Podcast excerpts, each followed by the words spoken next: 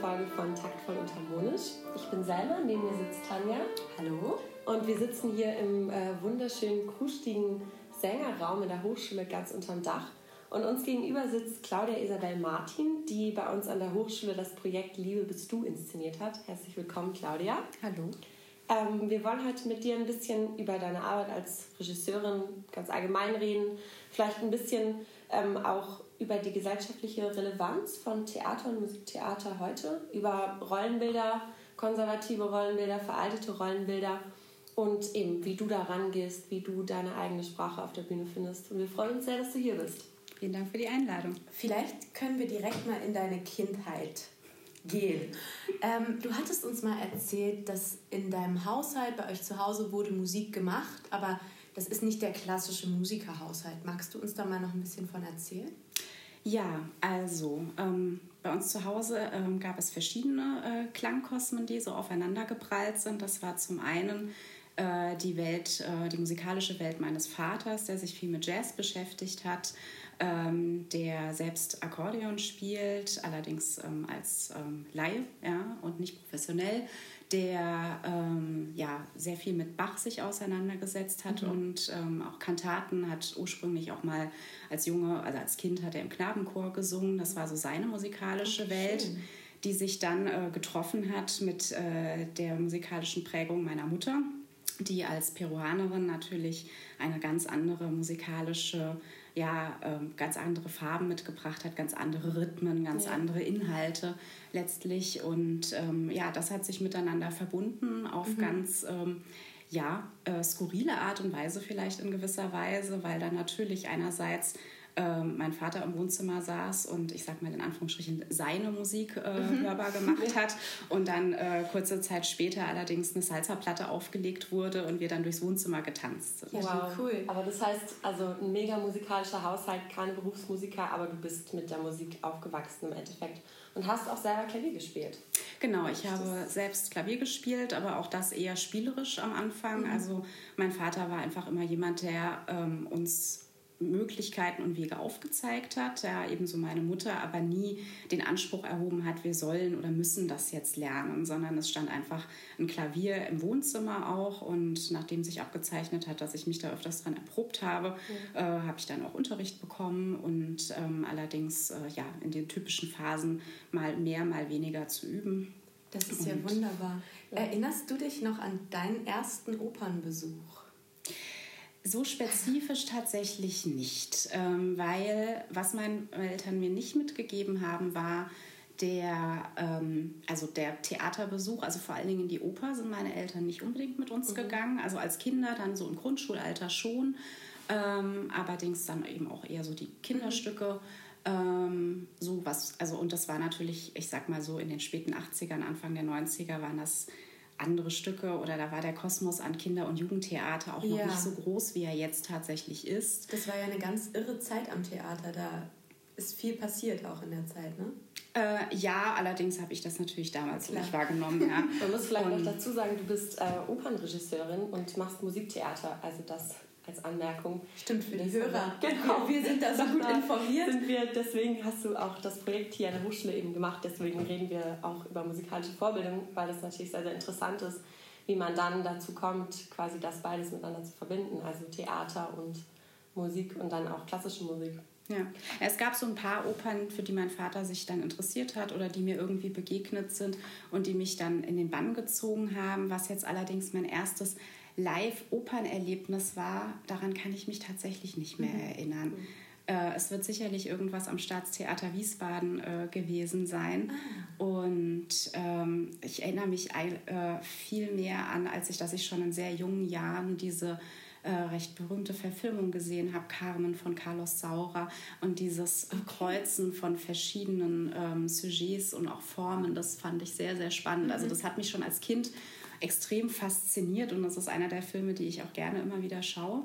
Aber wusstest du schon als Kind dann, dass du mal Regisseurin werden willst oder hat sich das erst später entwickelt? Das hat sich erst später entwickelt. Ich würde fast sagen sogar relativ spät, mhm. weil einerseits diese Begeisterung für Musik und äh, auch Literatur sehr stark da war, allerdings nicht unbedingt so als perspektivische Berufsoption. Das musste ja. ich erst so für mich finden, dass das mein Weg ist und den dann auch für mich gehen, ähm, weil das also letztlich bei uns gar nicht so angelegt war. Natürlich, ja, diese Kinder, die dann schon mit sechs irgendwie ihre ganze Familie zusammentrommeln und irgendwie alle rumkommandieren und ihre eigenen kleinen Aufführungen zu Hause machen und dann schon mit zehn sagen, ich werde jetzt Regisseur oder ich werde jetzt irgendwie. Aber man nicht. muss natürlich auch erstmal überhaupt einen Einblick kriegen, welche Berufe es so gibt am Theater. Ja. Das ist auch eine Sache, wo wir später noch mit dir drüber sprechen wollen, weil das, glaube ich, für viele Leute, die zuhören, interessant ist, mal zu gucken, was macht ein Regisseur so, was macht ein Dramaturg, ist das das Gleiche, ist das was anderes, da können wir später noch gut drauf eingehen, aber du hast dann angefangen zu studieren und erstmal eben ja gar nicht Regie, sondern was anderes. Genau, ähm, ja, ich habe angefangen, Musikwissenschaft und äh, BWL zu studieren zunächst, weil ganz klar war für mich, ich möchte im kulturellen Bereich arbeiten. Ja. ja ich hatte auch Musik-LK und Deutsch-LK und dieses Geschichten erzählen, diese Welten eintauchen war einfach immer so meins.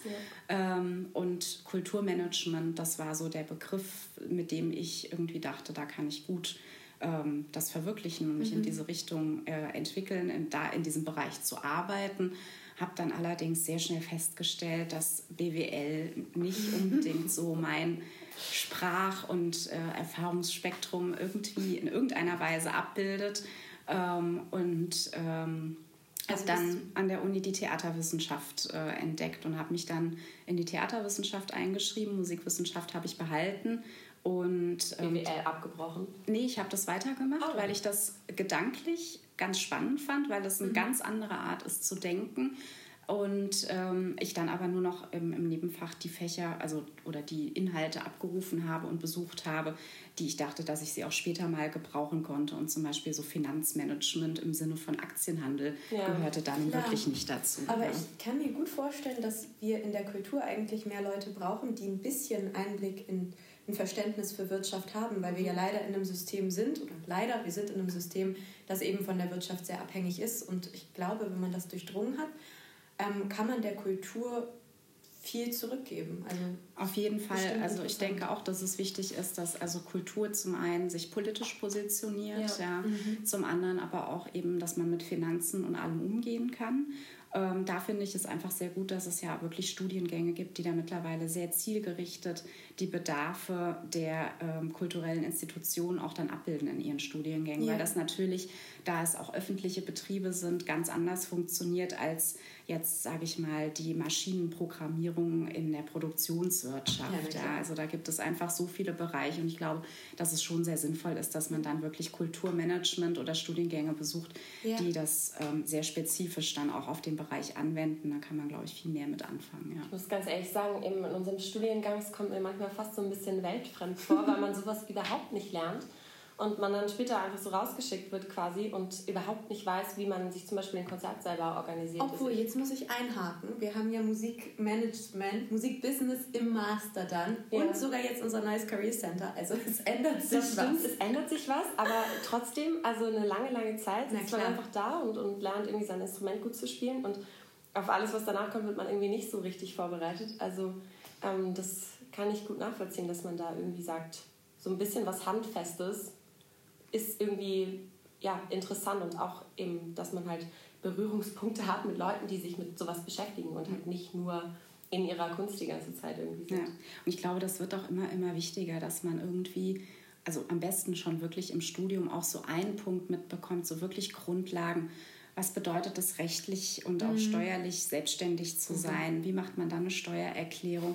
Marketinggrundlagen, eine Homepage erstellen, dass man so ein bisschen diese ganzen Sachen mit auf den Weg hat, weil gerade bei Solo-Selbstständigen ist das natürlich ein Bereich, der auf einmal über einen drüber rollt ja. ja und man sich dann damit auseinandersetzen mhm. muss.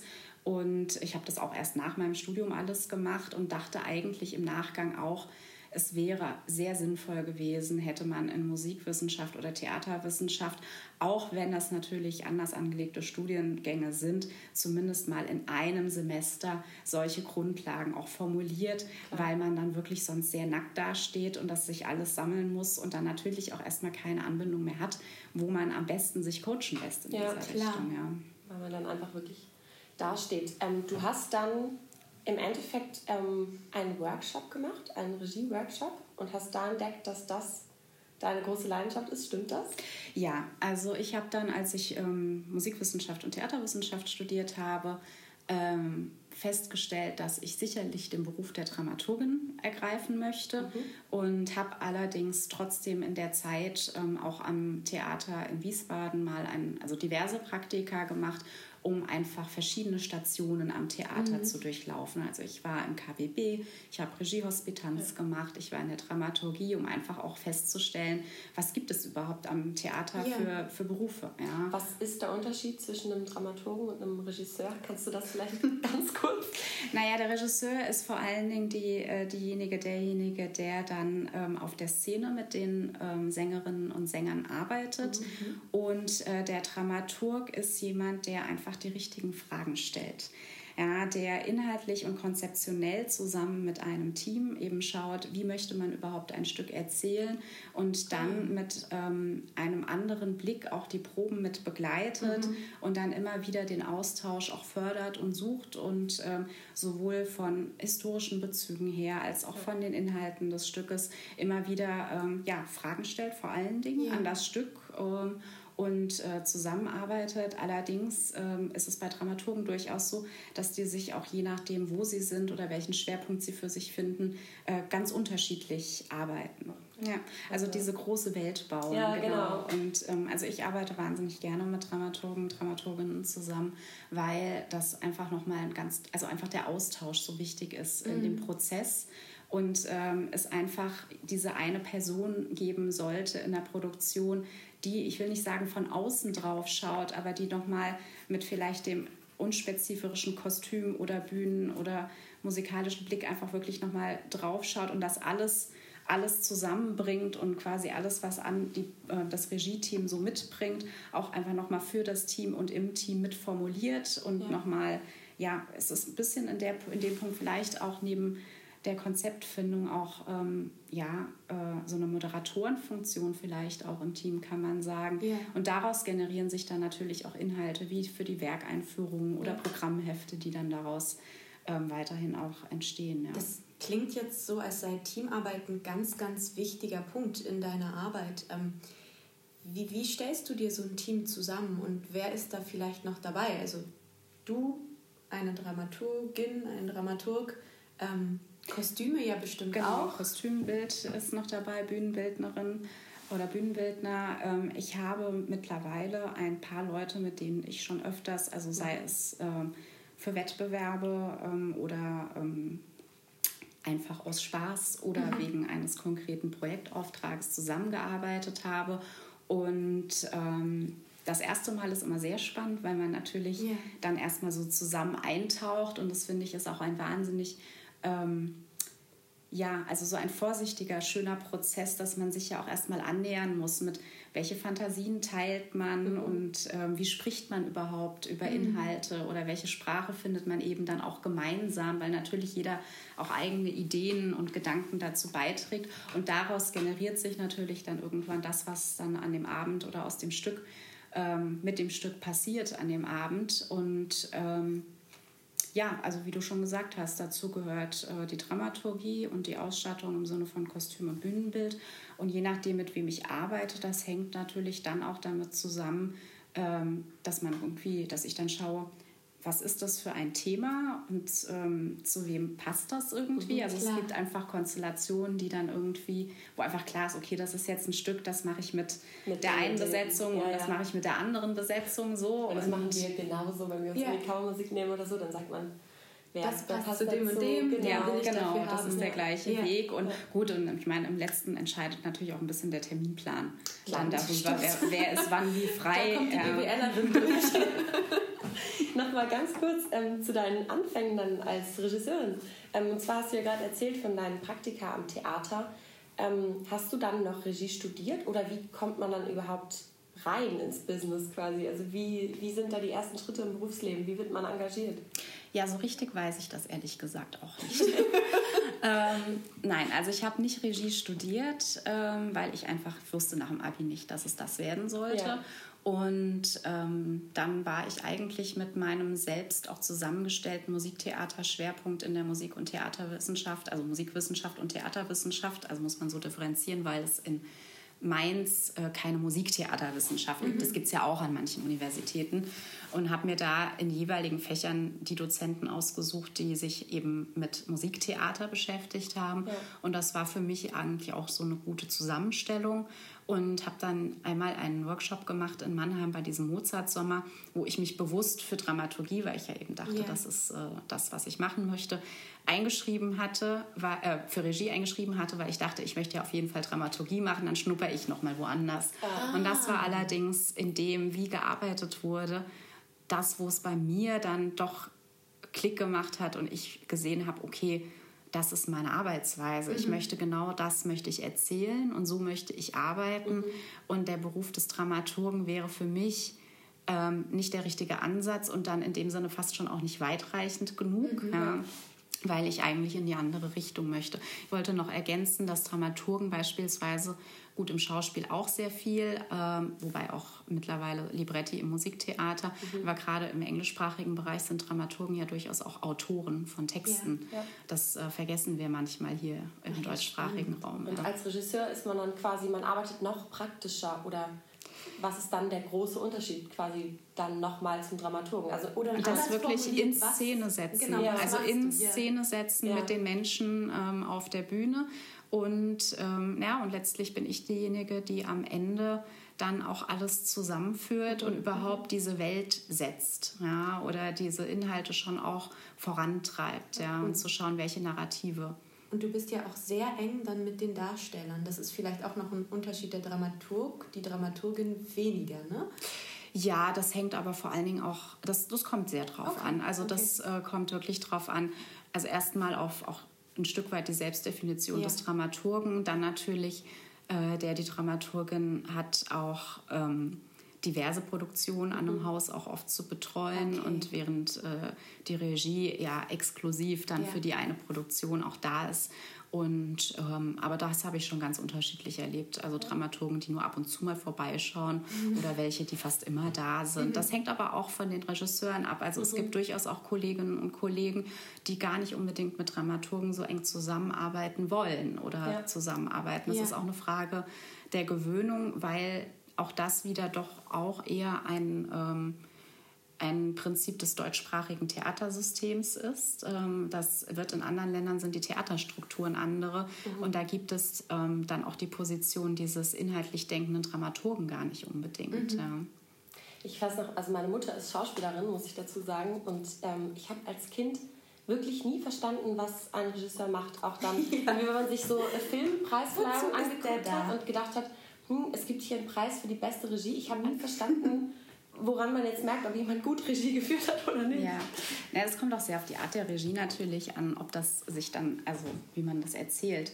Ähm, ja, also letztlich sind es zwei Ebenen, die zusammenkommen. Also zum einen ist es meine Arbeit mit den Emotionen und mhm. eben das Herausarbeiten auch der Themen, die in, in einem Stück sind und welche man auch vielleicht stärker beleuchten möchte als andere, wo der Fokus sitzt, jetzt in dem speziellen Fall, in was für einer Welt man da verortet, welche Welt einem überhaupt begegnet ja, und ja. wie ich damit umgehe, ähm, was die Figuren alles zu erzählen haben. Und dann ist natürlich, ähm, setzt sich auch jeder der Darstellerinnen damit auseinander in der Vorbereitung. Und letztlich ist es dann meine Aufgabe, ähm, ich habe selber viele Fragen an das Stück, aber mhm. auch zu gucken, was sind das noch für Fragen, die noch drin liegen. Und natürlich eine gewisse Steuerung ist natürlich dabei, weil ähm, das hängt aber auch damit zusammen, natürlich die Art und Weise, wie ich Fragen stelle. Das würde ein anderer Kollege, eine andere Kollegin schon wieder ganz anders machen ja. und zu einem ganz anderen Ergebnis kommen. Und ähm, dieses ähm, Aufgreifen von Themen, dieses Steuern von Emotionen, dieses Suchen von Farben, da drin und das letztlich dann auf einer Bühne zu erzählen. Also das wiederum, was man an, an Gedanken, an Ideen, an Themen findet, das auch darzustellen auf einer mhm. Bühne, in einem bestimmten Bühnenbild, mit einem bestimmten Kostümbild und überhaupt diese Bühne zum Leben zu erwecken. Ja, weil das ist ja nicht per se vorgeschrieben, nee. äh, wo die Figuren sich befinden oder äh, welche Wege sie gehen. Und das ist natürlich, was einem auch im Film ein bisschen, das habe ich auch als Kind, dachte ich immer, aha, was macht jetzt Regie eigentlich? Ja. Weil das ist natürlich klar, dass die alle, das kann ja nur so ja, sein. Ja, und von selber und irgendwie. Genau, das was, hat Verdi quasi ja schon reingeschrieben, also genau. das stimmt natürlich überhaupt, nee, überhaupt nicht. nicht. Ich finde, man erkennt dann doch auch immer sehr, sehr schnell, wenn jemand nicht gut Regie geführt hat. Also das ist ja dann. Aber vielleicht ist es auch eher sowas, was man erkennt, wenn es nicht gut ist. Und ja. wenn es wirklich gut ist, denkt man ja oft, ach, die Schauspieler machen das aber selber. schön ja. und das sieht ja so stimmig aus. Genau, also ich finde, das ist immer ein schönes Ergebnis. Also mhm. Wenn ähm, es so inszeniert ist, dass man eben diese, diese eigene Stärke der Darstellerinnen und Darsteller auch da drin sieht aber das hängt jetzt auch damit zusammen. Also ich zum Beispiel bin jemand, ich arbeite sehr ähm, im psychologischen Narrativen ja. auch.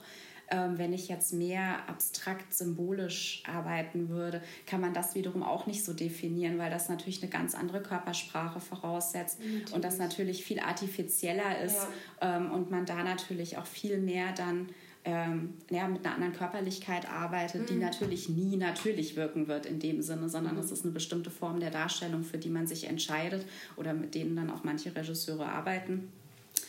Ja. Ich, Aber da kommen wir tatsächlich später noch drauf.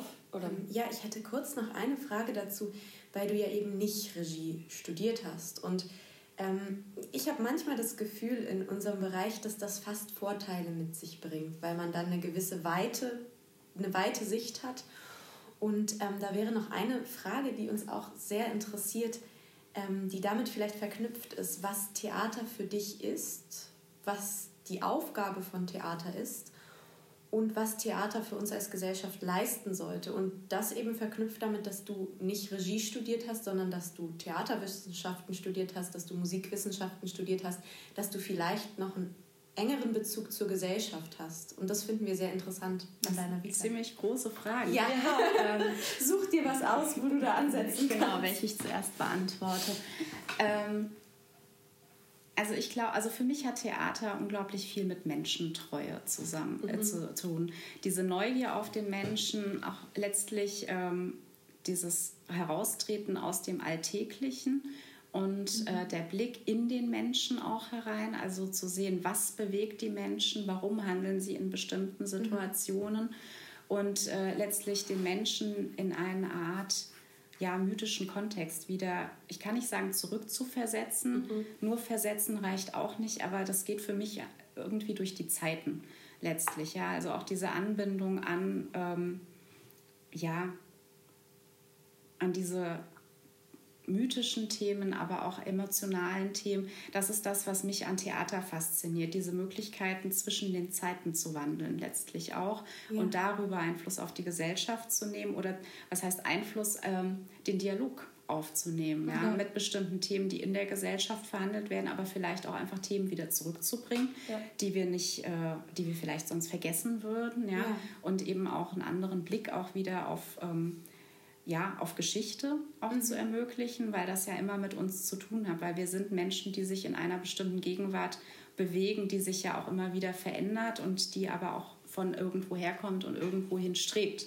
Dass man sein ähm, eigenes Selbstverständnis reflektiert als ja. Gesellschaft. Ja, und ich finde, die, wirklich die Aufgabe der Kunst ist, ähm, oder für mich ist die Aufgabe, und das mache ich ja auch, wenn ich mit euch arbeite, Fragen zu stellen. Ja. Also letztlich mhm. die Offenheit und den Mut, Fragen zu stellen und ähm, ja, zu schauen, welche vielen Antworten möglich sind. Ich habe im Moment das Schön. Gefühl, dass ähm, ein ganz großes Thema ist, vielleicht auch nur bei mir, aber ich habe das Gefühl, dass viele Leute sich damit im Moment beschäftigen.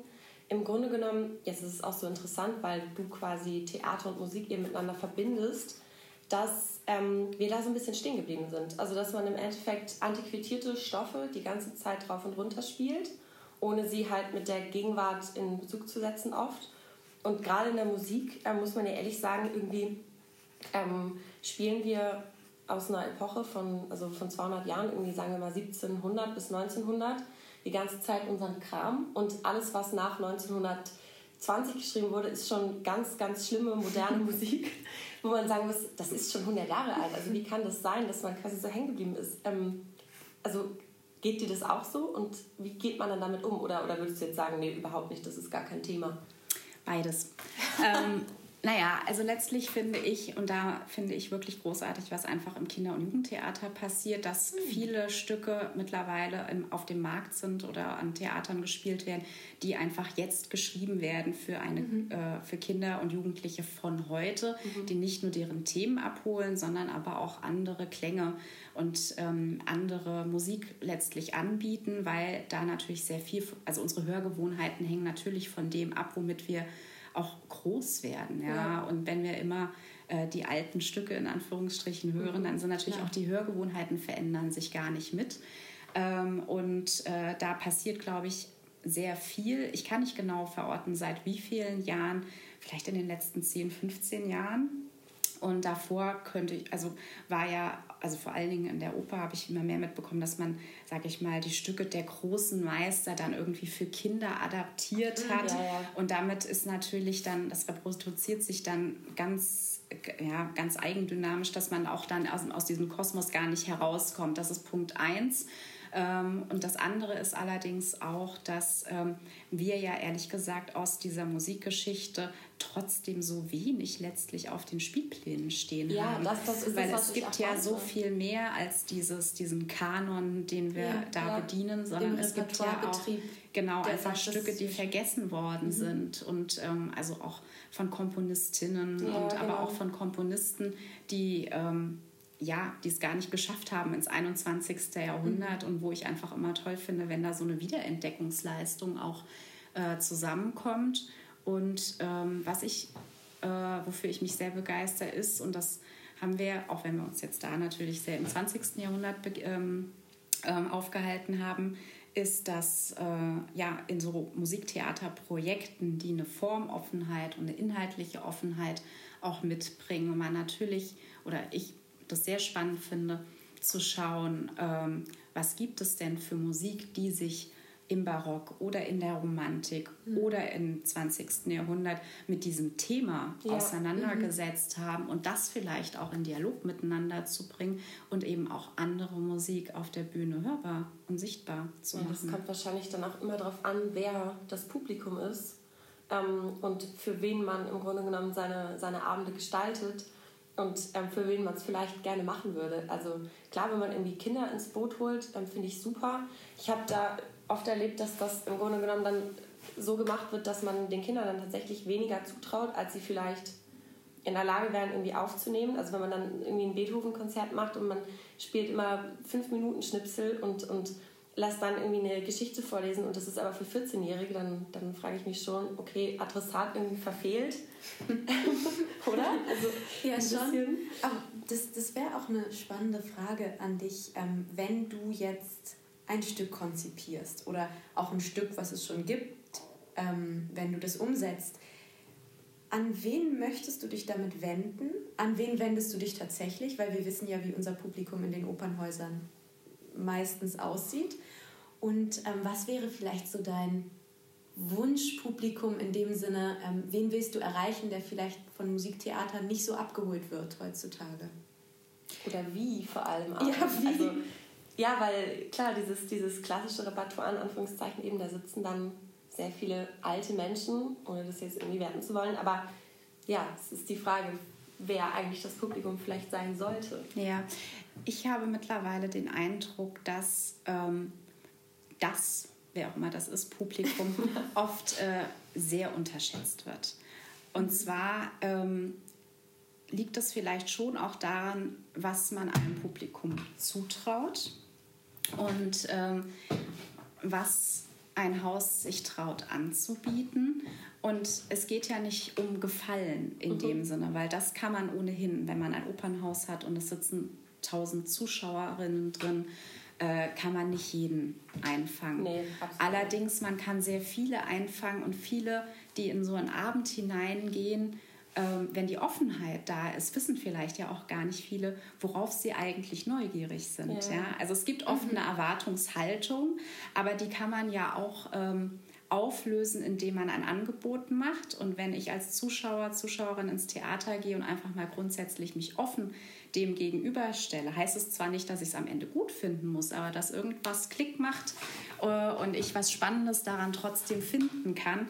Und ähm, ich glaube, dass da Theater einfach sehr mutig sein dürfen und müssen, dass sie Angebote machen, die eben diesen Klickmoment mhm. auslösen und zulassen und gar nicht denken, oh, das können wir jetzt so nicht zeigen, weil damit überfordern wir unser Publikum. Also andere Erfahrungen sind ja oft zu erleben. Mhm. Das hattest du bei unserem Stück Liebe bist du so schön formuliert. Du hast gesagt, ähm, das hat mich sehr fasziniert. Da meintest du, ich wünsche mir eigentlich, dass das Publikum aus diesem Stück rausgeht mit Fragen und mit neuen Ideen. Und das fand ich sehr, sehr spannend als Ansatz, eben den Mut zu haben, okay, ich will jetzt nicht meine eigene Meinung, ich will nicht mein eigenes Bild den Leuten aufzwängen.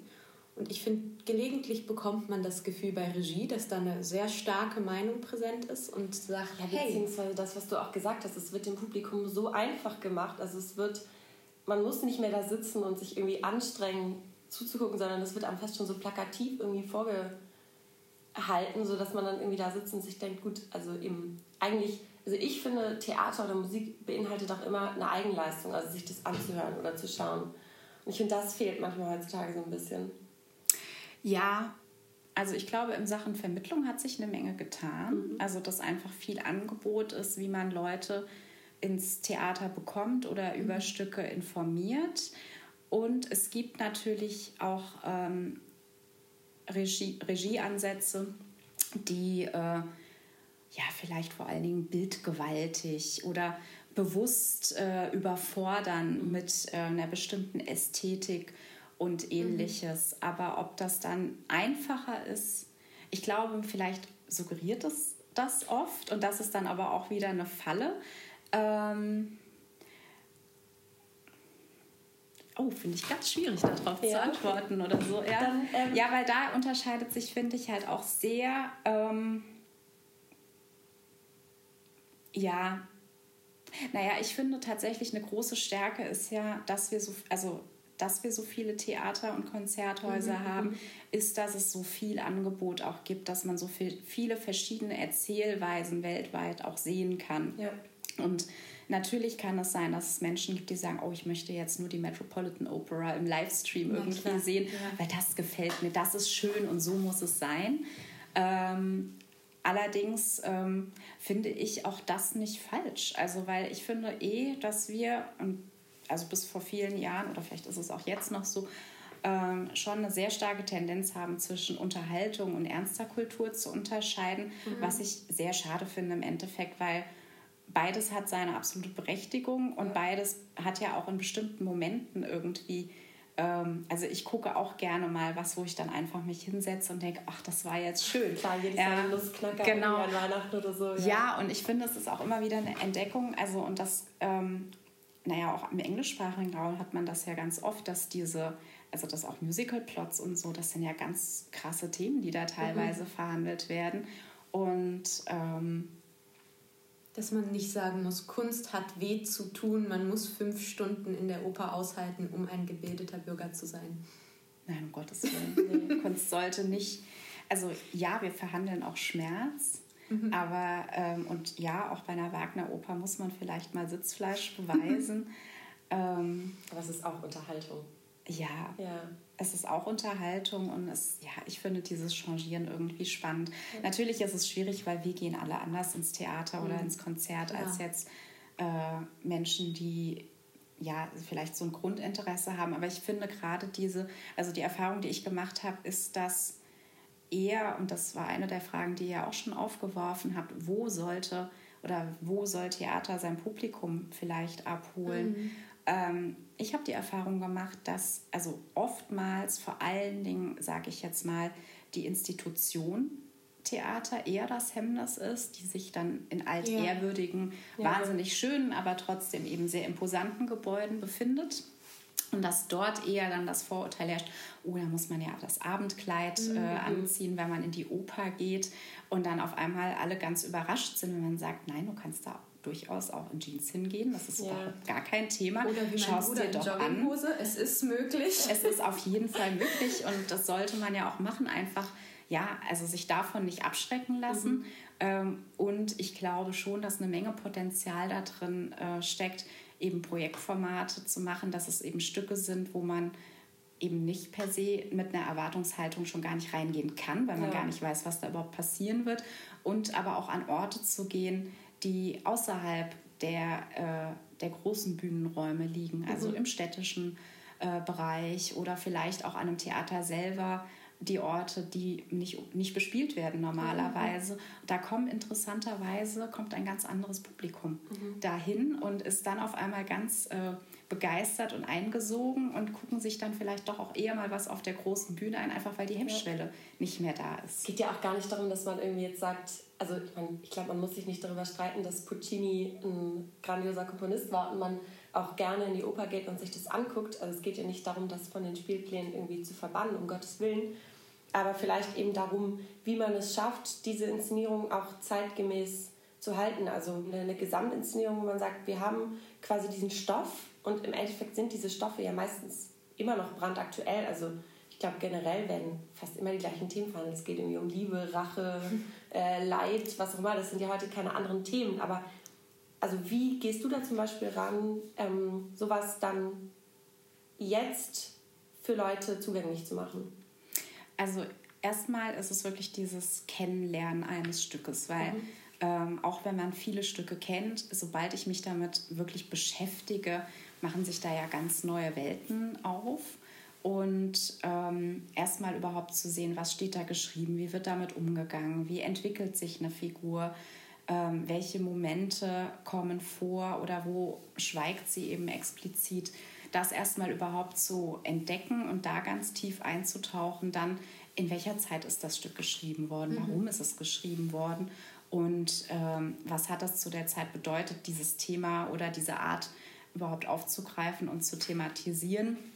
Und ähm, ja, und dann natürlich habe ich, also es ist, mein Herangehen ist immer per se subjektiv, ja, weil ich natürlich aus meiner Erfahrungswelt letztlich äh, an ein Stück klar. heraustrete, das kann ich ja gar nicht ausblenden.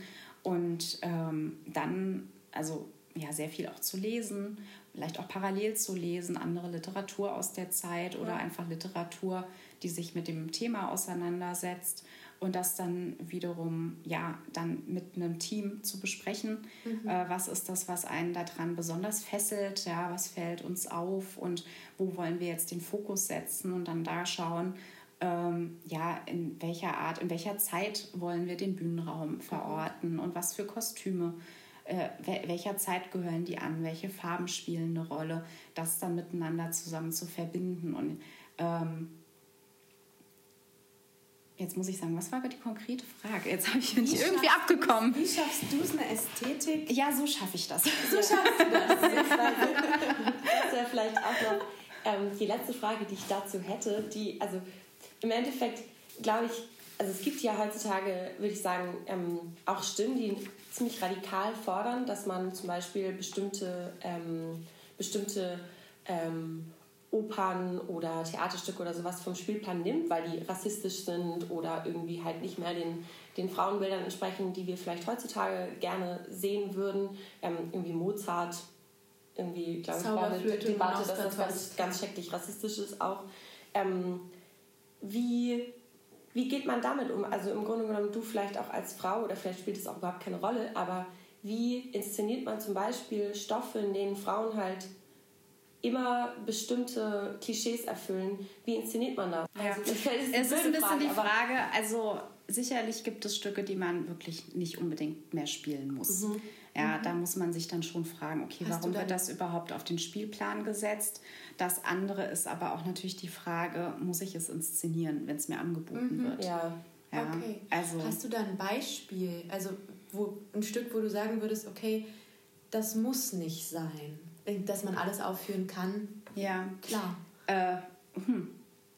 Jetzt auf konkrete Nachfrage nicht, normalerweise sehr viele. Okay, ja. Aber ähm, Weil ja, zum Beispiel Zauberflöte, klar, das hat diesen sehr kritischen Aspekt, aber ich könnte mir nicht vorstellen, ähm, ein, ein Opernhaus ohne Zauberflöte, Zauberflöte, zu erleben. Welche Oper ist das von Mozart? Mit, ähm, also in der Zauberflöte mit dem, heißt mit dem Raub irgendwie, wo, wo, wo das die Entführung aus dem Serai. Ja, genau, die irgendwie auch so. Die ist genau, die ist natürlich auch. Ja, so. ist natürlich auch ein sehr umstrittenes Werk, aber ähm, die Frage ist, ist es das richtige Herangehen, die Stücke per se zu verbieten? Ja. Ähm, das ist ja auch wieder eine Form. Das ist ja wie mit allem, wo man auch denkt, keine Ahnung, Pipi Langstrumpf jetzt irgendwie umzuschreiben, nur weil da weil da vielleicht ein paar politisch inkorrekte Sachen jetzt heutzutage drin vorkommen, das dann irgendwie zu verbieten. Oder ob man nicht das vielleicht sogar nutzen kann, um eine Sensibilität zu entwickeln. Das wäre ja eigentlich der tolle Schritt, wenn man es am Theater, in der Kultur schafft, die wichtigen Themen dann richtig zu transportieren. Aber das ist eine Riesenherausforderung. Ja, und ich, ich finde schon, dass man auch in Stücke eingreifen kann. Mhm. Also das finde ich absolut gerechtfertigt. Also sei es durch Strich oder Umschreiben, mhm. ähm, fände ich, Ach, klar. Finde ja, ich tatsächlich ein, ein, gängiges. Ist ja auch nicht so, dass das noch nie passiert wäre, kulturgeschichtlich. Ja? Also ja. wir haben ja so einen Werkbegriff, der ja immer so am absolut fertigen äh, Werk sich, äh, naja, quasi das Heilige spricht. Mhm. aber, aber mit, dem, also mit den Stücken zu arbeiten, ist ja durchaus, äh, also ist ja in der Legitim. Geschichte nun immer Klar. vorgekommen. Dementsprechend finde ich es nicht falsch, das auch weiterhin zu tun. Ja? Und es gibt ja auch ähm, Inszenierungen, die unglaublich überzeugend sich dann, also entweder äh, ja, feministische oder rassistische Themen dann äh, auch gut herausarbeiten. Mhm ähm, ich finde es falsch, es unter den Teppich zu kehren. Das finde ich fatal. Mhm, ja. ja. Und wenn ich als äh, Regisseur, Regisseurin mit einem Werk konfrontiert werde, wo eine bestimmte Fragestellung drin steht und ich mich aber, ich das Gefühl habe, ich finde da keine Erzählweise mhm. dafür oder wie ich das entweder also hinterfrage oder darstelle oder auf der Bühne problematisiere, da muss ich mich fragen, ob ich das Stück inszenieren sollte. Ja. Weil dann gibt es vielleicht jemand anders, der das äh, besser erzählen kann oder der zumindest einen Zugang darauf hat, weil das einfach zu verschweigen, das fände ich, finde ich eher den problematischen ja, Punkt. Ja. Das ist eine schöne Antwort. Um, um jetzt mal ein bisschen dieses schwere Thema vielleicht aufzulockern, wollen wir ein Spiel mit dir spielen. das ist ganz, ganz einfach. Der Blick, den kann man jetzt leider auf dem Podcast nicht sehen, aber der Blick war genial. Ja, wir spielen hier auch. Äh, das Spiel heißt A- oder B-Spiel und wir nennen dir einfach zwei Begriffe mhm. und du sagst ganz schnell den einen oder den anderen, ohne nachdenken. Damit das so richtig aus dem Bauch heraus geht. Genau. Du darfst okay. deinen Bauch auch so ein bisschen streicheln, okay, damit er gut denken kann. Also, ähm, dann fangen wir an mit der ersten Frage und zwar Mozart oder Haydn? Mozart. Kaffee oder Wobei, Tee? nein, Haydn. äh, Tee und Kaffee. Wieso könnt ihr, ihr müsst ja entweder oder Fragen stellen, ja. oder? So dachte ich, ist die Regel. Das ja. ist natürlich, ja. Katze oder Hund? Hund. Hund oder Kinder? Hund. Solo oder Kammermusik? Solo und Ka das ist unfair. das, nein, weil das ist wirklich, also zum Beispiel bei Mozart oder Haydn muss ich jetzt zum Beispiel noch mal vielleicht kurz erklären, dass Mozart kommt dann so rausgeschossen, mhm. weil das irgendwie viel gängigeres Material ist, aber auch Haydn hat spannende Opern geschrieben merken, und das vergisst man ja dann immer. Und das ist, aber es geht wirklich nur daran nach Bauchgefühl. Also ich meine, also du kannst auch sagen, vielleicht können wir eine Regel machen, du kannst dreimal sagen beides. Okay, so, gut. Also machen wir. Okay, nochmal aufs Neue. Wir sind jetzt bei Sommer oder Winter. Sommer und Winter. Berliner oder Wiener Philharmoniker? Puh, keine Ahnung. Berliner? Berliner oder Wiener Essen? Das ist so unfair. Berliner Essen. Berg oder Wasser? Wasser. Gutshaus oder Stadtvilla? Gutshaus. Wodka oder Gin? Gin. Nougat oder Marzipan? Nougat. Thomas Mann oder Günter Grass? Mann. Fleisch oder Vegetarier? Beides. Gemüse oder Obst? Beides. Blau oder grün? Äh, grün. Blau oder nüchtern? Nüchtern. Schick oder leger? Leger. Aldi oder Edeka? Das kommt auf ob Nord- oder Süddeutschland quasi Stimmt, an. Aldi Süd ist viel, viel besser als Aldi Nord. Ne? Ja, ja, also Edeka-Kind bin ich tatsächlich noch nicht geworden. Das mhm. ist hier im Norden aber sehr gängig, habe ich schon festgestellt. Von daher Aldi Süd. Schönberg oder Adorno? Schönberg. Stones oder Beatles? Beatles. Koffer oder Kleiderschrank? Koffer. Raucher oder Nichtraucher? Nichtraucher. Buch oder Serie? Buch. Sport oder Couch? Couch. Nudeln oder Reis? Reis. Auto oder Zug? Zug. Neue oder alte Musik? Das ist wieder so ein beides-Fall. Äh, Spinat oder Brokkoli? Spinat. Snooze oder Aufstehen? Snooze. Bauch oder Kopf? Bauch. Honig oder Nutella? Honig. Aspirin oder Globuli? Globuli. Facebook oder Instagram? Facebook. Instagram oder Twitter? Kenne ich beides nicht. nicht wirklich. Nicht als Userin. Sehr gut. Wunderbar, bestanden. Sie haben das nächste Ziel erreicht und dürfen mit uns weiter sprechen. Ähm, genau. Mehr als 140 Zeichen, das ist schön. Ja, also ich sag mal so, ich bin ja ein sehr wassergebundener Ja. Mensch und da würde ich sagen blau, aber ich mag grün. Ja, ich und mag die Farbspiel, also ich mag beides gerne, aber eigentlich grün, dieses Erdende finde ich immer als Farbe sehr schön, wobei ich unglaublich gerne in den Himmel gucke, der ja wiederum eher blau ist. ähm, ja.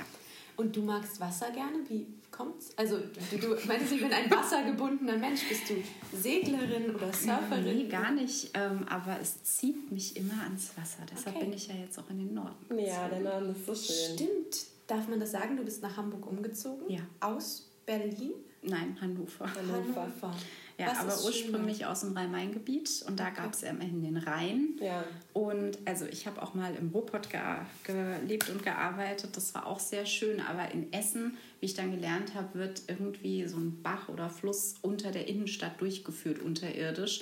Und ich muss sagen, das hat mir schon gefehlt in meiner Essener Zeit. Ja. So, ein, so ein Fluss, der durch die Stadt fließt. Das Und wieso bist du dann nach Hamburg gezogen und nicht ins wunderschöne Lübeck mit der schönsten Musikhochschule Deutschlands? Um Als die Entscheidung für. Hamburg kam, kannte ich Lübeck noch nicht so gut. Ich hätte mich Ja, natürlich auch. umentschieden. Lübeck ist ja auch klein. Ähm, sag mal, ganz kurze Frage. Und zwar, kannst du dich noch an dein erstes Engagement erinnern? Also was, was war das? Was hast du da gemacht? Und wie bist du da rangekommen? Äh, meine ersten Sachen habe ich inszeniert an der Musikhochschule Mainz.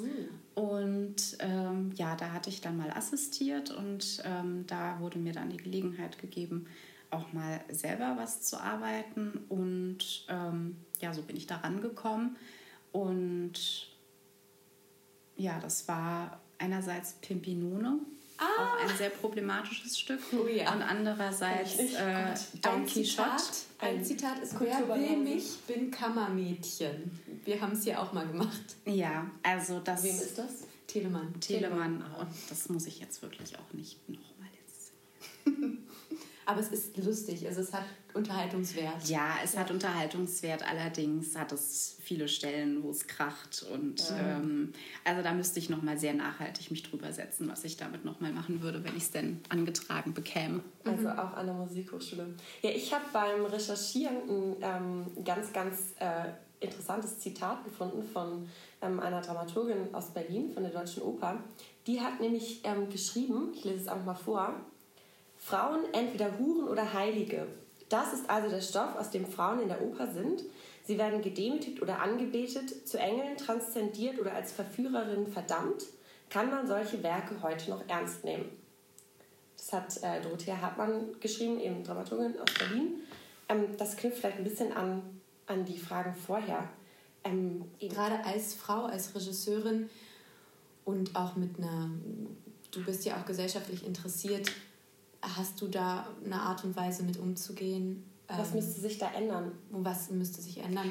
Was sieht man an Stereotypen? Ja, also ich glaube, wenn Oper neu geschrieben wird, dass man einfach wirklich neue Plots auch findet und einfach auch andere Figuren findet, weil es gibt ja durchaus auch äh, Heldinnen in der Geschichte, ja, oder auch in griechischen Tragödien oder ähnlichem. Also es gibt, glaube ich, genügend Material oder man denkt sich eben neue Heldinnen aus. Ähm, dem steht ja auch alles offen.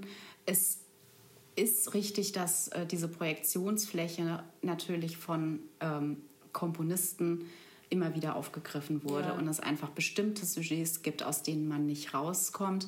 Aber ähm, da würde ich immer sagen, ist auch die Art und Weise, wie ich damit, ja, was ich an das Stück für Fragen stellen kann, weil das ja auch oft auf eine männliche Schwäche auch vielleicht verweisen kann und Das auch zu spannend. bestimmten Zeiten natürlich aus einem historischen Kontext heraus ähm, die Männer oder die männlichen Komponisten diese Frauenfiguren auch als wirklich Sehnsuchtsorte oder eigene mhm. Fluchtorte sich selbst erschaffen haben. Das sind ja Fantasieräume. Mhm.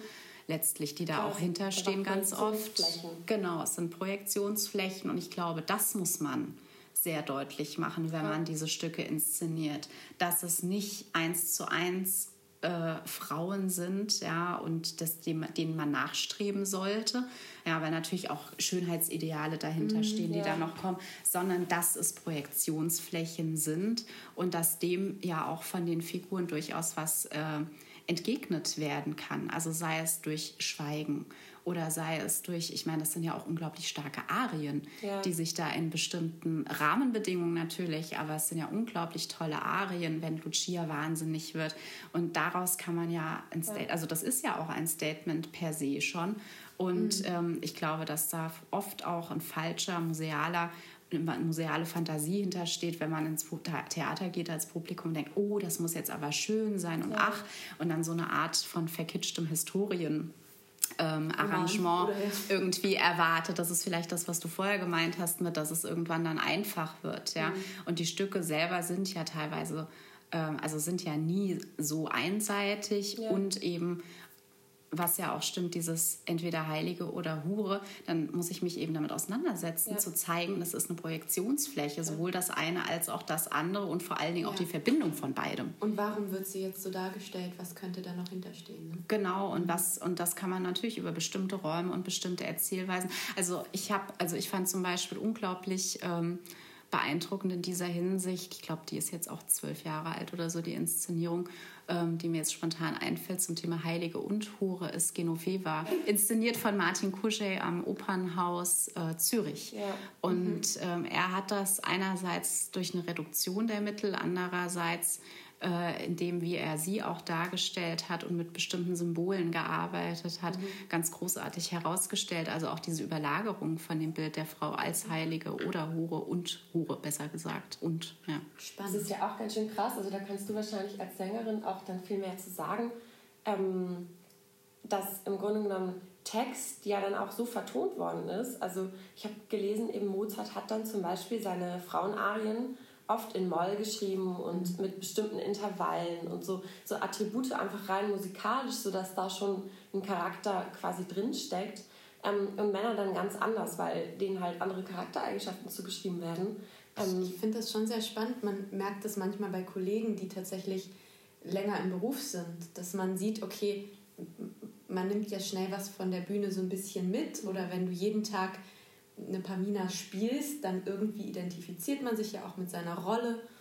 Und ähm, es ist natürlich so, dass man gerade bei uns Sängern schon auch die Stereotypen Sänger hat. Also dann den Mann, den Tenor, der irgendwie so sehr da in seiner tenoresken Art ist, oder halt das Mädchen, der Sopran. Ja. Das ja oft sind es ja tolle Frauen eigentlich, aber es sind diese Mädchenrollen. Und ich glaube aber, dass eben gerade wenn man dann mit ähm, Regisseurinnen oder Regisseuren zusammenarbeitet, die Fragen stellen, wie du das so schön formuliert hast, dass man dann die Möglichkeit hat zu gucken, okay, wer bin ich heute und was kann ich von mir heute in so eine Rolle mitnehmen, mhm. Damit diese Rolle eben was ganz Neues und mein eigenes wird damit ich nicht plötzlich zu so einem Stereotyp verkomme, ja, ja, nur weil ich in diesem Beruf bin, der so viele Stereotypen und so viele Klischees mitbringt, dass ich mich nicht in diesem Bild verliere, mhm. sondern vielleicht was Eigenes reinstecke. Und die Frage ist ja auch, ich finde das eine schöne Formulierung, dieses eigene mitbringen. Die Frage ist aber auch, wo kommt die Stereotypisierung her? Ist das per se also geht das wirklich von dem Stück aus mhm. und der Frauenfigur oder überhaupt der Männerfigur, die darin ja. äh, abgebildet bzw geschrieben ist oder ist das vielleicht auch etwas, was aus der Rezeptionsgeschichte heraus erstanden ist, dass auf eine bestimmte Art und Weise ab einem bestimmten Jahr X das so erzählt wurde und das ist ehrlich gesagt das, was wir vor allen Dingen kennen. Ja. Das Werk selber aber eigentlich viel offener oder freier oder stärker ist. Also deshalb dieses Eintauchen wirklich erstmal frei von auch, sag ich mal, dem, was man also wir sind ja natürlich per se auch unglaublich voll schon mit äh, Theatererfahrung oder mit mhm. Hörerfahrung und irgendwie mhm. trotzdem diesen Weg zu finden, sich erstmal von dem frei zu machen, was man schon kennt und dann mit diesen einfach offenen, neugierigen, Nullerblick auf das Stück und zu gucken, was finde ich da drin,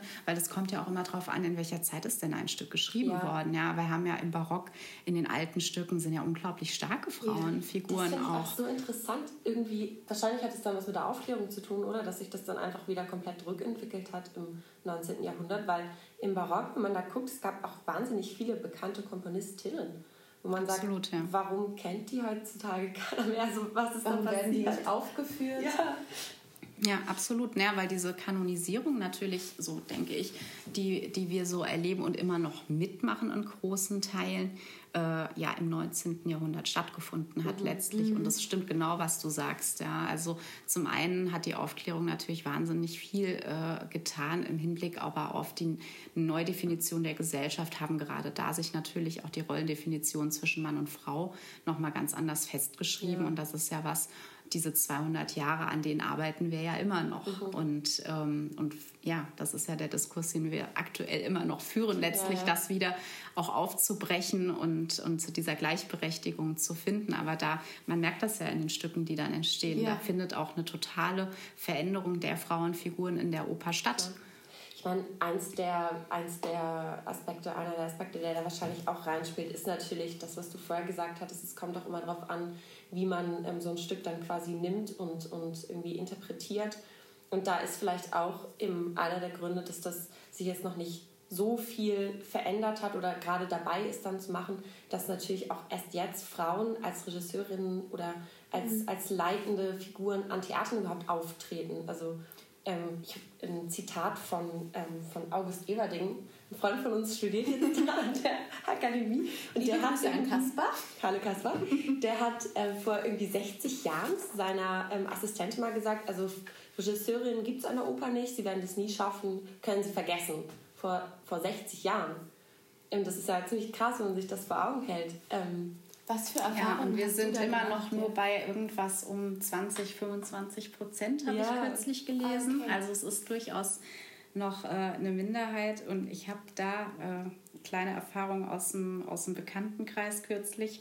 Ähm, da äh, war jemand dabei, den ich nicht kannte und der, das darf man wahrscheinlich zurzeit auch gar nicht sagen, ähm, ähm, da war jemand dabei, ein äh, ein Mensch, den ich nicht kannte und der mich dann fragte, ähm, was ich denn beruflich mache. Ja.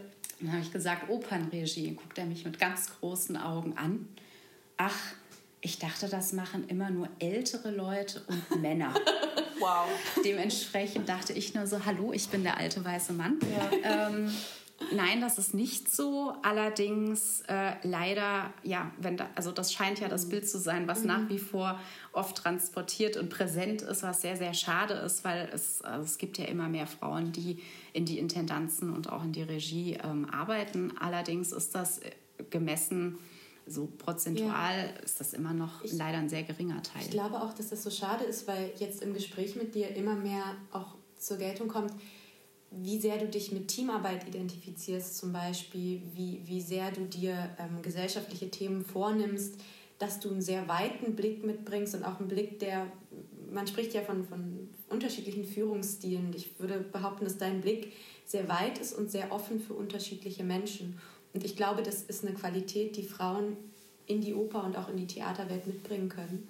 Und es wäre schön, wenn wir davon mehr hätten. Ja, es gab jetzt gerade in der äh, Zeit einen ganz spannenden Artikel von der Sonja Anders, der Intendantin des Schauspiels in Hannover mhm. und äh, die das auch in dem Sinne aufgreift, dass sie für mehr Beweglichkeit in mhm. den Strukturen auch plädiert, ja. die sich genau daraus generiert, ja, viel ähm, durchmischter, durchlässiger an vielen Stellen zu besetzen. Ja. Das sind ja nicht nur die Intendanzen oder äh, die Regisseure, das ist auch, wer, wer arbeitet in der Technik, wer arbeitet mhm ähm, als Souffleur oder als mhm. Soufflöse. Also dass man viel mehr ja, eine Diversität erreicht in alle möglichen Richtungen, auch Altersstrukturen und dass man aber eben, ja, dass man das Schiff Theater in wirklich eine Beweglichkeit bringt. Ja. Also ich fand diesen Begriff der Beweglichkeit in, Spannend, in dem ja. Interview ähm, sehr, sehr schön. Hannover hat zwei Intendanten. Ne? Für Schauspiel und Musiktheater hat es auch eine Intendantin. Ja, das ist auch. Das ähm, ganz großartig. Da ist es, glaube ich, Vorreiter. Da müsste man sich jetzt nochmal genau informieren. Aber meine, um den Kreis zu schließen, ist es dann wahrscheinlich eben auch so, ähm, dieser, dieser weibliche Blick quasi auf etwas, ähm, der, der würde wahrscheinlich auch fördern, dass man eben an, an Stücke aus dem 18., 19. Jahrhundert anders rangeht und da eben diese Frauenfiguren auch einfach eben anders darstellt, weil man weil es ein ganz anderer Blick für, für Ästhetik und für Darstellung vielleicht ist. Also vielleicht löst sich ein Teil des Problems einfach, wenn Frauen ähm, diese Stoffe inszenieren können. Und den Rollen wieder wieder eine Stimme geben. Ne? Ja, genau. Und auch aber die Selbstdefinition des Theaters, weil das Theater mhm. hat natürlich unglaublich viele Mittel, ja. dann auch bestimmte Sachen aufzuzeigen. Mhm. Also Beispielsweise ist ja die Frage, muss sie am Ende sterben oder wie gehe ich mit diesem, dem Sterben der weiblichen Hauptfigur ja. um? Ja, also welche, was kann ich da vielleicht noch als Ausrufezeichen oder als Fragezeichen dann ans Stückende setzen, was sich wiederum auf Theatermittel ja. bezieht? Ja, und Hattest du damit zu kämpfen, als, gerade als Anfängerin, als junge Regisseurin, dass dir irgendwie Männer nicht so viel zugetraut haben oder dass man generell irgendwie merkt, oh, oh, ich bin hier irgendwie als Frau, habe ich nicht so viel zu sagen oder gar nicht? Ähm, also ich muss vor allen Dingen, also ich kann da vielleicht kurz auf meine Assistententätigkeit mhm. äh, zurückgehen, mhm. dass ich schon oft je nach Gewerk ähm, mhm. durchaus ähm, ja mitbekommen habe, dass man sich vielleicht anders oder ein bisschen mehr durchsetzen muss mhm. und ähm, dass erstmal auch mit fortgeschrittener Berufserfahrung, wenn man dann an einem anderen Theater ist, man quasi doch wieder irgendwie bei Null anfängt. Danach ist relativ schnell klar, äh, ah, nee, sie hat Erfahrung und sie weiß, wovon sie spricht, ja, ja oder sie hat sich, äh, sie, sie weiß, was das Regie-Team möchte und dann passieren die Dinge auch. Aber natürlich gab es Situationen, wo dann also auch so ein Spruch kommt wie, ja, und wenn du das jetzt noch mit einem Lächeln sagen könntest. Ja. Und ich denke, gut, das hätte mein Kollege sich jetzt wahrscheinlich ja. nicht anhören müssen. Und ich dann, also, aber das ist auch ein bisschen eine Frage, zumindest bei mir gewesen, ähm, des Alters in dem Sinne, dass ich einfach durchaus gelernt habe, mehr Grenzen zu ziehen mhm. und das dann auch thematisiert habe, im besten Falle in dem Moment mhm. ähm, und denjenigen damit konfrontiert habe ähm, an, und es nicht weggelächelt habe. Und gleichwohl finde ich es wichtig, dass Theater einfach, ähm, ja, das ist Teil des Strukturwandels auch, ja. auch sowas wie eine Hausetikette schreiben, um mhm. einfach ein Bewusstsein auch dafür ja. herzustellen, weil das war für mich nach der Uni doch erstmal auch eine Erfahrung. Also an der Uni kann ich mich an solche Situationen tatsächlich nicht erinnern, mhm. ähm, dann im Berufsleben aber schon. Und das heißt, ich wurde quasi 25 Jahre äh, bin ich irgendwie durchs Leben gegangen und es war alles, in, sag ich mal, in Ordnung, in Anführungsstrichen. Und dann gehe ich ins Berufsleben und bin auf einmal mit solchen Fragen konfrontiert, mhm. wie dass ähm, mir jemand zu nahe kommt oder ähm, jemand äh, oder Blicke die nicht angebracht sind ja. oder dann solche Sprüche, ja, die dann natürlich immer lustig oder nett gemeint sind. Mhm. Und ich denke, nee, das ist eine Frage von Respekt letztlich ja. auch. Ich würde das ja umgekehrt auch nicht machen. Klar. Ja, also wem muss man hier was beweisen? Und das ist aber was, was sich durchaus jetzt auch noch zeigt, ja, dass man erstmal, ja, dann auch wieder zeigen muss, ich weiß schon, wovon ich spreche und ich mhm. bin möchte es nicht immer wieder beweisen müssen, sondern äh, lasst uns das doch miteinander versuchen und dann werden wir ja sehen, ob es klappt oder nicht. Ja, aber wenn man dann jemanden hat, also das wird nie gehen. Mhm. Ähm, ja, das ist einfach keine schöne Einstellung. Das behindert und die Arbeit. Das behindert die Arbeit und ähm, ich kann mir schon vorstellen, dass das ähm, gegenüber Frauen oder eben weiblichen Regisseuren und eben auch Regieassistentinnen, dass das öfters der Fall ist als jetzt bei den Kollegen. Ja, Gleichwohl ja. gibt es das natürlich dann auch. Ist die Frage, wie man dann damit umgeht. Ja. Überraschend ist tatsächlich immer der Punkt, wenn man in dem Moment damit umgeht, weil damit rechnet Mhm. Der Gegenüber natürlich nicht. Ja, es ist schon interessant, wie oft man dann doch, also ich meine, wir wollen eigentlich kein feministischer Podcast werden, aber wir haben quasi in der letzten Folge auch ähm, mit der Gleichstellungsbeauftragten hier an der Hochschule gesprochen, die dann auch erzählt hat, einfach diese Hochschulstrukturen und ich habe also ich muss sagen, ich habe das auch noch nie erlebt, irgendwie da quasi irgendwie diskriminiert worden zu sein oder so. Aber es ist schon interessant, wie oft einem das dann doch wie begegnet in der Kunst gerade. Ja. Wie viel das noch so Und je mehr man bohrt, desto mehr sieht man plötzlich ja auch mit diesem ja. Genie-Mythos zum Beispiel aus dem 19. Jahrhundert. Ja. Und ehrlich gesagt, wenn ich an Regisseur denke, das ist ja auch, wo Lina uns eben erzählt hat, wie wichtig es ist, die Sprache damit einzubeziehen, bin ganz schlecht noch im Gender. Ja, meine erste Assoziation bei einem Regisseur ist tatsächlich so ein großer, älterer, weißer Herr. Und das ist, also ich glaube, das ist wichtig, sich da Gedanken darüber zu machen selbst. Das ist ja nicht nötig. Da kann man ja sein Denken selbst einfach ein bisschen erziehen und ja. ähm, hoffentlich machen das viele Leute so, dass sich da wirklich eine neue Entwicklung tut. Ähm, andere Frage, und zwar, ähm, wir haben ja vorhin schon ein bisschen über Selbstständigkeit geredet. Bist du selbstständig? Wahrscheinlich ja, du bist nicht fest an, an einem Haus, oder? Genau, ich bin solo-selbstständig, Solo heißt es, glaube ich, ja. ja. Und, und, zum Glück hast du BWL studiert und deshalb weißt du auch ganz genau. ja, ich wünschte, ich hätte mehr. Oder hast du, hast du eine Agentur oder so? Nein, ich, äh, ich habe keine Agentur und ähm, ja, soweit man das so nennen kann, manage ich mich selber. Ja. Also ich habe eine Homepage. Ähm, ich habe allerdings zum Glück eine Steuerberaterin, die mir sehr hilft. ähm, und die das äh, zusammen, also für mich dann erledigt, diese Dinge. Äh, ich bin da gerade dabei, mehr herauszufinden, wie das alles ja. so funktioniert. Also diese juristischen Sachen, die ich vorhin mhm. angesprochen habe oder was da auch noch dranhängt. Und äh, nein, ansonsten ja, Leute einladen. Und du, wenn man was du lädst dann Leute zur Inszenierung ein und die engagieren dich dann quasi wieder oder haben von dir gehört oder das ist die Hoffnung und ja. das Prinzip. Und genau, also es ist sehr viel natürlich über Hören und Sagen. Empfehlungen wahrscheinlich. Genau, ja. Halt oder Welt. gibt es das auch, dass man sagt, okay, hier ist ein Stoff oder eine Oper, die interessiert mich brennend und dass du damit dann an ein Haus gehen kannst und sagen kannst, hey, das ist mein, meine Mappe? Ähm, das kommt sicherlich noch im nächsten Schritt, dass mhm. ich dann, okay. sage ich mal, wenn man, also wenn ich an verschiedenen Häusern inszeniert habe, mhm. dass der Dialog dann so da ist, dass ich mit einem Thema auch da dran gehen kann und sagen kann, das wollte ich schon immer mal machen, war, seid ihr bereit dafür? Ja. Aber du warst ja an, an, ganz, ganz vielen Häusern, schon auch an großen Häusern, nicht nur in Deutschland, sondern auch in, in Frankreich, glaube ich. Ja, aber das dann assistierend. Ah, okay. Ja, ja. aber trotzdem sehr spannend. Ja, ja das war auch sehr, ein absolutes Geschenk, dass ich da die Möglichkeit hatte. Ähm, es war dann auch eine niederländische Regisseurin, mit der ich ja. Äh, sehr viel gearbeitet habe und dass ich darüber, über diese Zusammenarbeit wirklich, also in Frankreich, und ähm, auch in der Schweiz und auch äh, in Italien diverse Möglichkeiten hatte, mal europaweit auch zu arbeiten. Ja. Cool. Könnten wir noch kurz auf unsere Inszenierung eigentlich kommen? Ähm, ich durfte ja mit dir meinen szenischen Abschluss machen und es war wirklich eine sehr schöne Erfahrung. Leider ganz ohne Publikum. Ähm, aber wie bist du überhaupt zu uns gekommen? Also es war ja ein Riesenglück. Wie hat sich das entwickelt? Ähm, gut, die Röte des Glücks äh, sieht jetzt keiner in meinen Augen, dass du das so formulierst. Vielen Dank.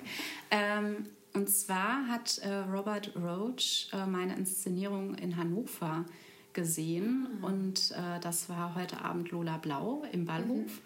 Und äh, darüber sind wir dann ins Gespräch gekommen. Er hat mich kontaktiert, er hat meine Arbeitsweise also hat man die Inszenierung gesehen, hat aber auch ähm, natürlich Theater ist ja immer eine einerseits eine riesige Welt und dann am Ende doch eine ganz kleine ja, Welt. Wie, überall ähm, in der ähm, Musik auch. Hat gehört, wie ich arbeite mhm. und dann äh, sind wir erstmal einfach so ins Gespräch gekommen und dann haben wir Ideen entwickelt was für einen Abend denn möglich wäre. Ah, also weil natürlich klar ist, es ist äh, Corona einerseits, ja. was die Bedingungen natürlich äh, betrifft und andererseits ähm, einen Überblick, wer oder wie viele Studenten, Studierenden äh, machen Abschluss mhm. und haben dann nach einem Format gesucht, was äh, beides gut erfüllt, mhm. sodass ähm, sich jeder gut zeigen kann, ja. also so seinen Raum bekommt. Deshalb haben wir uns dann auch für diese ähm, vier ähm, kleinen Kammeropern entschieden äh, und die dann wiederum gerahmt äh, mit Texten und Liedern, sodass es unterschiedliche, sag ich mal, auch Schwerpunkte gab. Also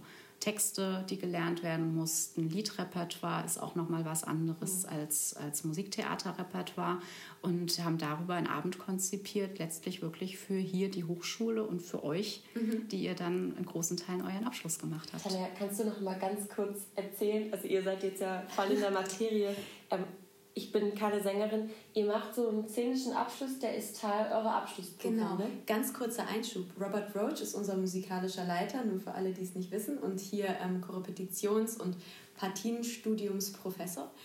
Und ähm, das Projekt hieß Liebe bist du. Den Namen hast du tatsächlich ausgewählt, ne? Genau. Und zwar ähm, hat sich ähm, relativ schnell festgesetzt, okay, ähm, also Telefon wussten wir sehr früh und mhm. auch den Hindemith, dass das zwei mhm. Stücke sind, äh, die wir machen möchten. Und dann, ähm, da ich ja schon öfters solche Formate auch kreiert habe, habe ich natürlich so ein Ideenportfolio. Ja, ja. Cool. Und dann ähm, kam ich ähm, ja über dieses Gedicht von Ingeborg Bachmann, Erklär mir Liebe, mhm.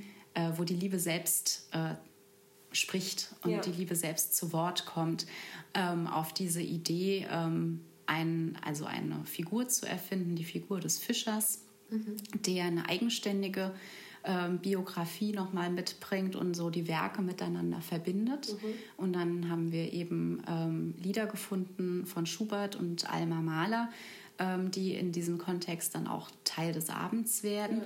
Und das kam vor allen Dingen über, also einerseits die Texte von Ingeborg Bachmann ja. und andererseits dann aber wiederum über das Stück von Vito Juraj, Schubert die Gördi. Das ist das so ist, ein cooles Stück.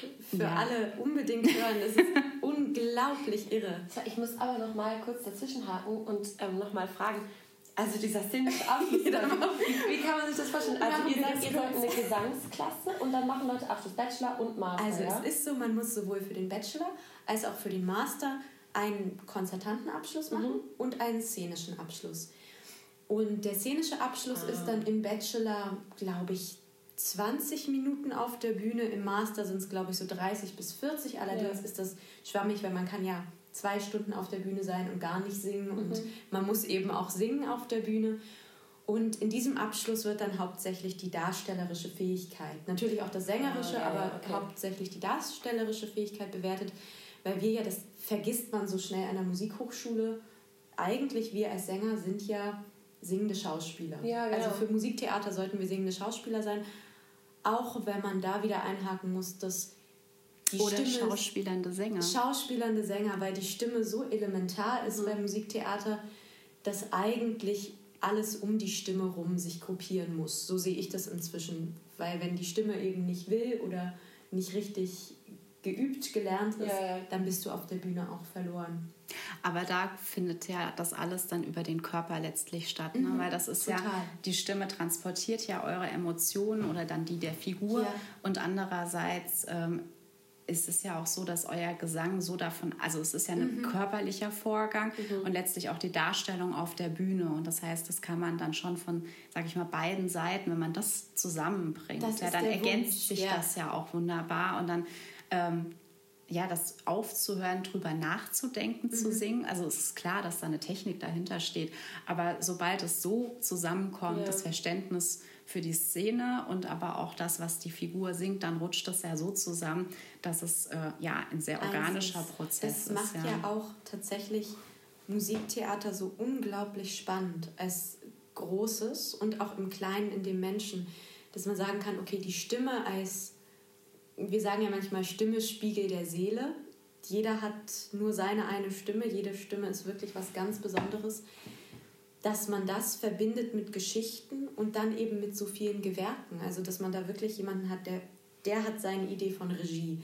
Dann hat man jemand anderen mit seinem ästhetischen Konzept der Kostüme. Dann hat man da eine Stimme, die das mitbringt, was sie mitbringt, ein Darsteller, der das mitbringt. Und wenn das alles zu einem wird, das ist ja das, weshalb wir da so begeistert sind. Das, das ist Liebe bist du, ja. ja also letztlich ist das die Miniatur, die Miniatur, das Miniaturrezept für Liebe bist du, ja. weil vielleicht noch mal kurz äh, den Kontext, also was da überhaupt an Werken passiert ist, ja. noch mal äh, zu vervollständigen.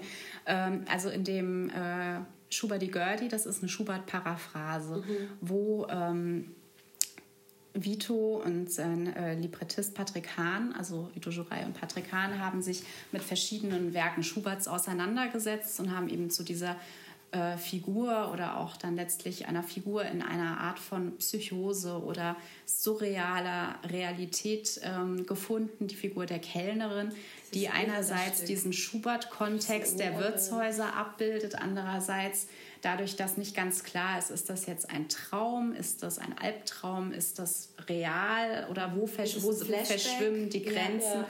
Genau, und haben sich da auch mit, mit Stücken Schuberts eben beschäftigt, mit Texten Schuberts und haben daraus dieses neue Werk kreiert. Das sind sieben Leiern und äh, es kommt vor Erlkönig und Rastlose Liebe, der Atlas. Also mhm. es wird sich auf verschiedene Stücke Schuberts bezogen.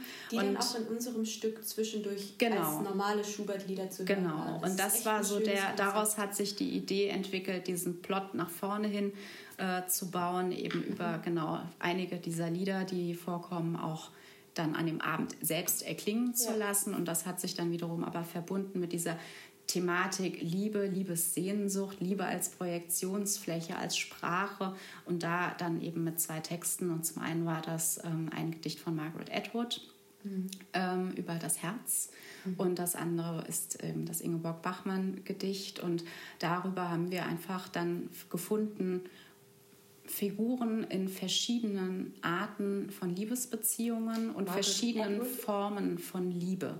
Sei es von Narzissmus und romantischer mhm. Liebe bis hin zur Selbstaufgabe. Also es hat jedes Stück einen eigenen Spot auf, die, auf ähm, das Thema Liebe und ähm, dazwischen eben immer diese Figur. Begonnen die, hat es mit dem Martinou, nur das war ganz, ganz spannend. Da verliebt sich, ist es Leonore? Ja.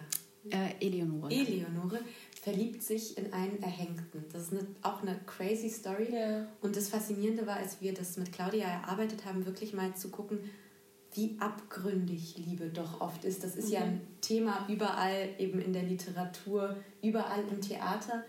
Und da an der Hochschule die Möglichkeit zu haben, so tief reinzugehen. Wir haben auch viele Bücher von Claudia zu dem Thema bekommen, zum Beispiel Carver, Kurzgeschichten, die kennst du, glaube ich, auch. Ja. Super spannend das war schon eine tolle Erfahrung, gerade weil es so kondensiert, was in der Oper passiert. Mhm.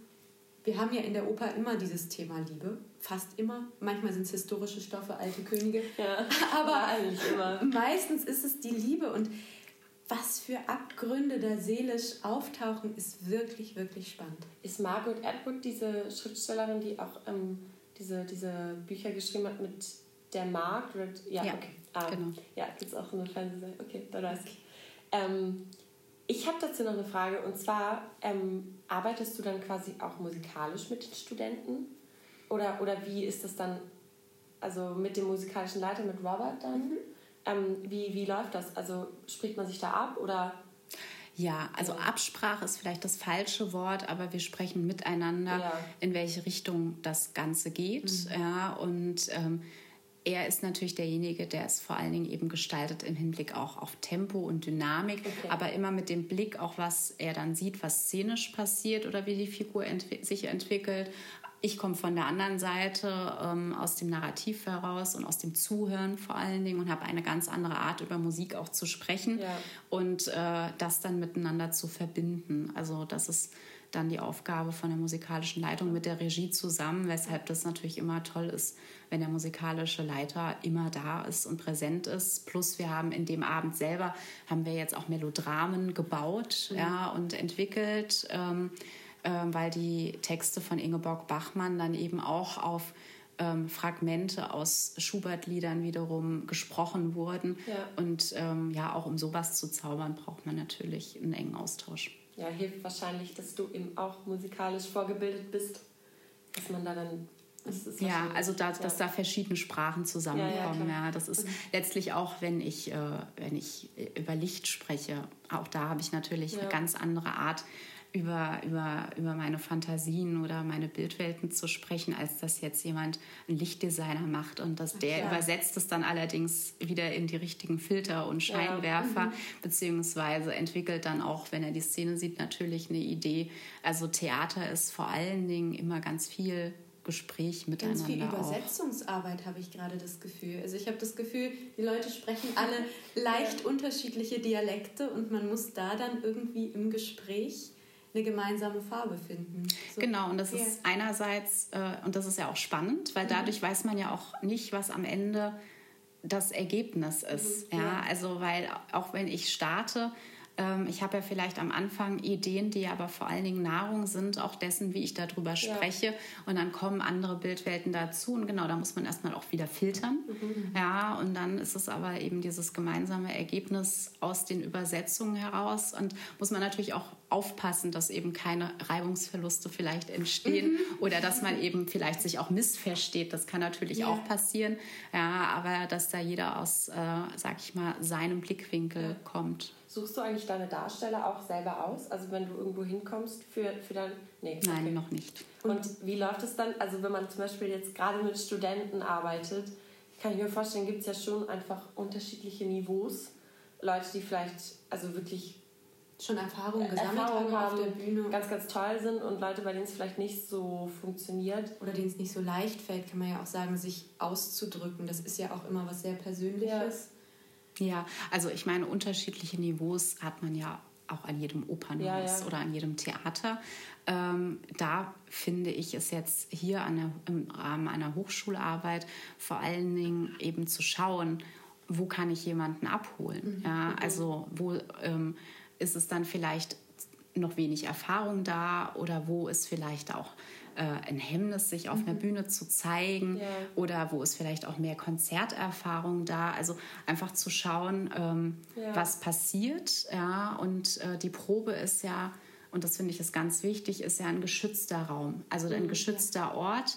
Und das auf der Probebühne darf und kann alles passieren. Und da ist äh, eben nicht, das, da wird nicht gelästert oder kommentiert, sondern ja. da, da probieren wir ja miteinander aus, mhm. was möglich ist ja, und was, was uns interessiert. Und ähm, damit dann umzugehen, das mhm. ist ja dann auch wieder Teil des Prozesses, der dann Einfluss auch oder der die Inszenierung mitgestaltet, ja. ja zu sehen, äh, was, äh, was ihr mitbringt. Das ist ein sehr, sehr schöner Blick. Das gibt es natürlich auch anders. Es gibt ja auch Leute, die, also wir an der Hochschule sind ja noch sehr geschützt aber am Theater, die kommen mit einer Vorstellung und sagen, so, so, so, so, so soll das sein. Schmeißen ihre Darsteller auch mal raus. Ne? Ja, oder werfen mit Dingen oder so. Da hat man ja schon zahlreiche Geschichten gehört. Also wir sind sehr froh, dass das hier nicht der Fall war, trotz deiner lateinamerikanischen ähm, Wurzeln.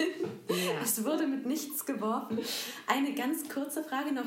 Wie bist du auf diesen Schubert di Gurdi, auf diesen Vito Jurai gekommen? Kanntest du den? Weil das ist ja ein absurdes Stück. Es ist ein fantastisches Stück, aber es ist ein absurdes Stück. Ja, also äh, Vito Jura und ich, wir kennen uns jetzt mittlerweile schon seit was haben wir 2021? Dann kennen wir uns jetzt seit elf Jahren. Wow. Wir haben uns kennengelernt in, ähm, es gibt ein Programm der, äh, der Deutschen Bankstiftung Akademie Musik Theater heute. Mhm. Und das ist ein Programm, das, wo man zwei Jahre miteinander durchläuft mhm. und man hat in regelmäßigen Abständen besucht man gemeinsam vor allen Dingen Inszenierungen, also europaweit an europäischen ja. Opernhäusern und es werden dann im Nachgang auch immer so Gesprächsrunden organisiert mit Dirigenten oder Regisseuren oder Intendantinnen und, oder Dirigentinnen ähm, und ähm, KomponistInnen auch. Und darüber, ähm, über diesen gemeinsamen Austausch, über Theatererfahrungen, über Musik, ähm, sind wir einfach in guten Kontakt zueinander gekommen. Cool. Und ähm, ja. ich bekomme immer mit, äh, was er so schreibt, was ihn auch beschäftigt. Und mhm. ähm, er interessiert sich für meine Arbeit als mhm. Regisseurin. Und wir haben schon lange nach einer Gelegenheit äh, gesucht, yeah. ähm, gemeinsam mal was zu realisieren. Was und war eine ähm, dann? es war eine szenische Uraufführung. Wow, ja. okay. okay, wow. Umso bedauerlicher, dass es ohne ja, Publikum geblieben ist, aber es war eine szenische Uraufführung. Ja. Und ähm, ja, und es gibt auch noch andere Stücke, die ich ja. mir gut vorstellen kann, von ihm mal auf die Bühne zu bringen. Macht das einen Unterschied eigentlich mit Studenten dann? Also gerade wenn es jetzt ähm, quasi Prüfungen waren, hast du das, also hast du das dann im Blick oder arbeitest du mit denen genauso wie also ich hatte diese Prüfungssituation insofern bei der Konzeption im Blick, ja. dass mhm, ich natürlich okay. dann geschaut habe, dass ich dieses Zeitfenster, was da für jeden Einzelnen Klar. drin sein muss, dass ich das berücksichtige ja, okay. in, in der Besetzung. Ja, also die Besetzung kam von der Hochschule und auf die Stücke, das hat äh, Robert Roach natürlich äh, definiert, weil er euch natürlich auch kennt ja, ja, und weiß, wer für was dann geeignet ist, beziehungsweise im Umkehrschluss haben wir auch also es kommt von zwei Seiten. Einerseits die Besetzung, wer für was geeignet ist. Andererseits, wer ist da an der Hochschule und äh, für wen suchen wir überhaupt Stücke, mhm. so dass es das erstmal in Einklang bringt. Und äh, das andere eben dann, bei, gerade bei so einem Projekt auch zu gucken, ist dann die Bühnenzeit auch ausreichend, damit ihr ähm, ähm, ja, wie nennt man das, damit ihr in die Prüfung gehen könnt. Ja? Damit das auch dass die Prüfungszeit erfüllt ist. Äh, bei der Arbeit selbst äh, habe ich da keinen besonderen Fokus okay, auf die Prüfung, sondern ich möchte ja die bestmögliche Inszenierung yeah. am Ende mit euch auf die Bühne bringen. Und natürlich ähm, dass ihr euch gut zeigen könnt, mhm. aber nicht zwingend mit dem Gedanken, um eine Prüfung zu machen, sondern um eine Produktion zu gestalten. Ja. Mhm. Und ja. wenn das stimmt, könnt ihr im besten Fall auch eine sehr gute Prüfung damit machen. Ja, das stimmt. Das war echt eine schöne Arbeitsweise.